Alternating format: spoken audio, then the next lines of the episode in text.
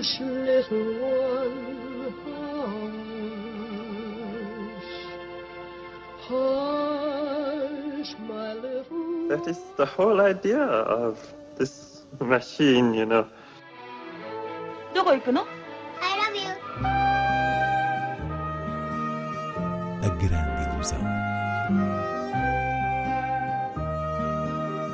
Aren't you drinking? I never drink. Why?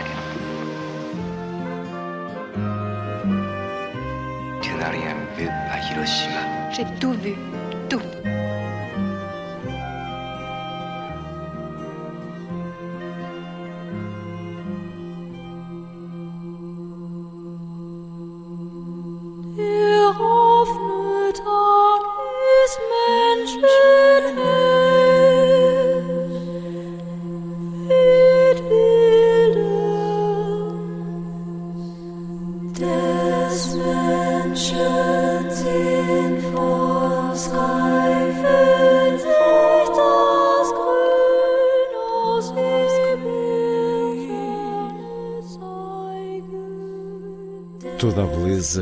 A carnificina de Laura Poitras, filme vencedor do Leão de Ouro do Festival de Veneza, é estreia em destaque na Grande Ilusão.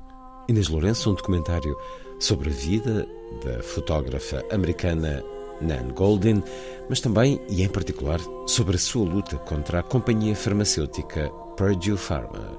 São essas as duas pistas paralelas em que o filme avança, mas naturalmente estão interligadas pela própria figura de Nan Goldin, cujo trabalho artístico é atravessado pelo negativo da realidade, digamos assim, para usar um, um termo da fotografia, ou melhor, é atravessado pela sujidade da memória, outra palavra, sujidade, usada por uh, Nan Goldin. Ou seja, a luta que o documentário Toda a Beleza e a Carnificina registra é a de alguém que foi profundamente afetada pela epidemia dos opioides nos Estados Unidos, essa causada pela dita farmacêutica propriedade da família Sackler, que criou um sistema de marketing ominoso à volta de um analgésico forte, vendendo a ideia de que este não criava dependência. Ora, milhares de vítimas mortais desse fármaco provam o contrário e nos últimos anos já se abordou o tema, inclusive numa série documental, até numa série de ficção, Dope Sick, com Michael Keaton, o que mostra a urgência da questão. Mas o que interessou a Laura Poitras e aquilo que torna especial este documentário é justamente a porta de entrada que dá para um retrato vertiginoso da vida de Nan Goldin. Portanto, somos introduzidos ao seu combate como ativista, que consiste em responsabilizar a família Sackler e tentar que os museus retirem esse nome das suas galerias, o lado ainda mais perverso de uma filantropia que se baseia na fortuna feita à custa de overdoses e mortes. É isto mesmo. E a verdade é que as ações do grupo ativista de Goldin começam a produzir efeitos concretos. A par desta batalha, temos então um mergulho no passado da fotógrafa americana, sobretudo através das suas obras fotográficas que são acompanhadas do relato em voz off de Nan Goldin a contextualizar a cena underground nova-iorquina dos anos 80, que a grande maioria das imagens evoca, mas também as memórias mais secretas e delicadas. No início, estes dois aspectos do documentário, o ativismo do presente e a história do crescimento como artista, não criam uma ligação muito espontânea, mas à medida que o filme avança, percebe-se aqui a relação da militância com a arte e gera-se de facto uma experiência impactante, tão política quanto íntima. Photography is like a flash of euphoria and gave me a voice. Once I started sharing the work, it was really heavy resistance, especially from male artists and gallerists who said, This isn't photography. Nobody photographs their own life. Dance, dance, dance. The photographer Nan Goldin. She's a major name in the art world. The work was incredibly political. It was about power, and particularly about the power that men have over women and how that power is translated up in society.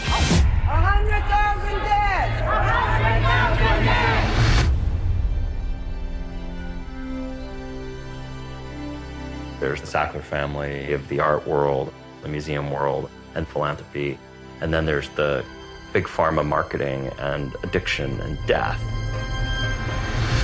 My anger at the Sackler family, it's personal. When you think of the profit of people's pain, you can only be furious.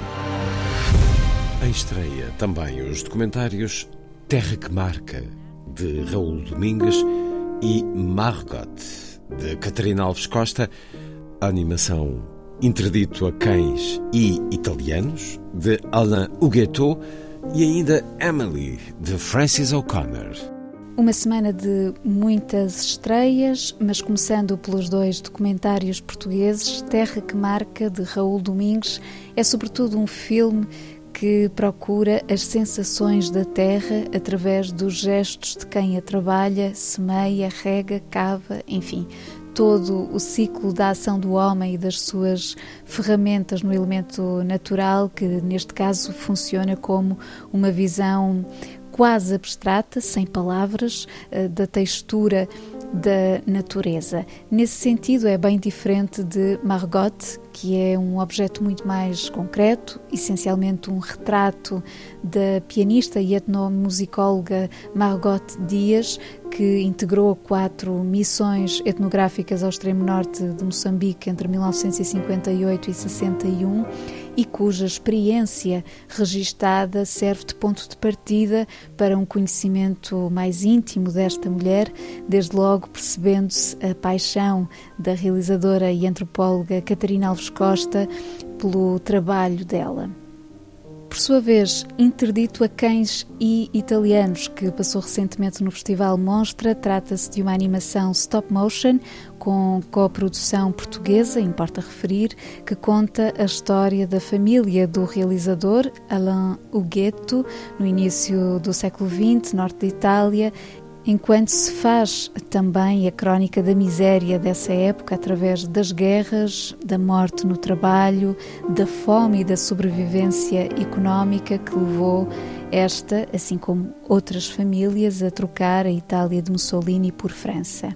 Para criar este quadro das suas origens, Alain Huguetto concebe um filme absolutamente artesanal, não só do ponto de vista da técnica stop motion, mas também no ato da narração, porque se coloca em diálogo direto com a sua avó, a personagem do filme, que esclarece todos os detalhes acerca desse passado. E é muito bela a forma como a tragédia tem aqui uma dimensão cômica, próxima da comédia italiana, mas ali alicerçada na ternura própria deste exercício de memória que é, no fundo, um projeto de amor.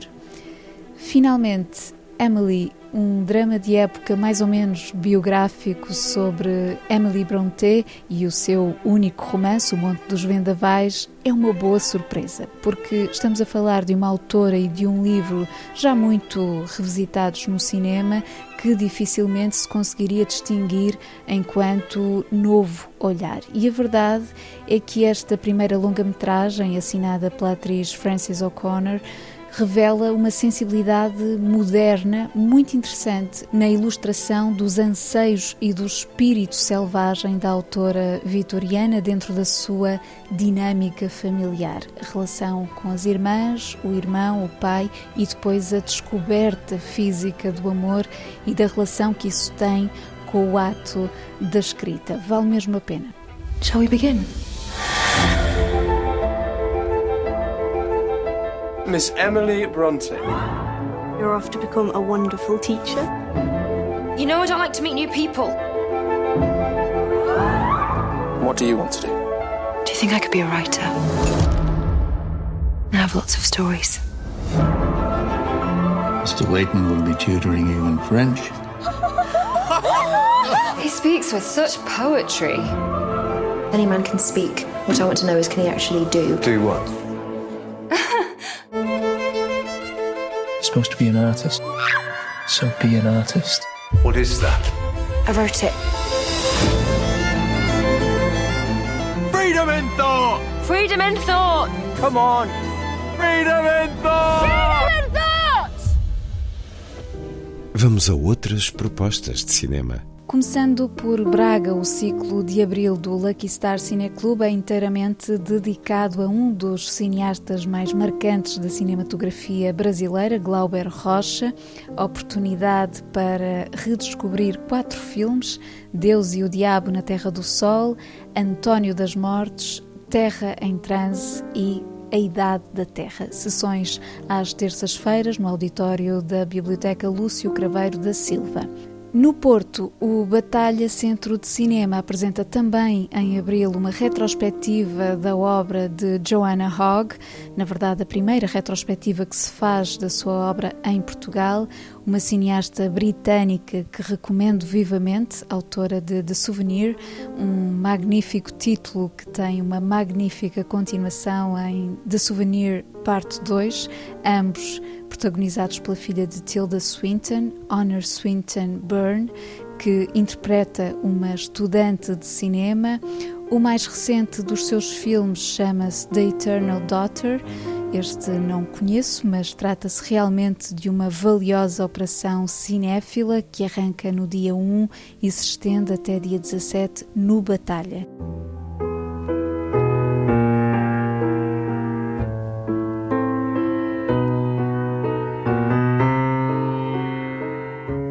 Passando para Lisboa, o destaque de abril na Cinemateca é outro cineasta de eleição, o finlandês Aki Kaurismäki, que virá acompanhar um novo ciclo à volta da sua obra, apresentando algumas sessões como a de O Outro Lado da Esperança, Le Havre e La Vie de Bohème, havendo também uma carta branca do realizador que contempla preciosos clássicos.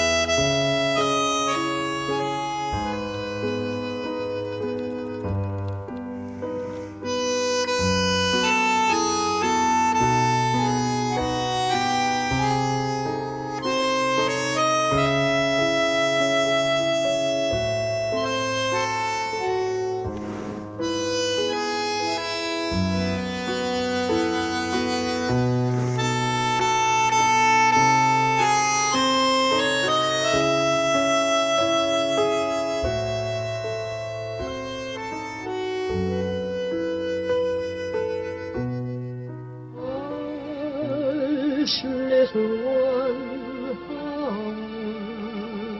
hush. Hush, my little That is the whole idea of this machine, you know. どこ行くの I love you. A grande ilusão. Aren't you drinking? I never drink. Why?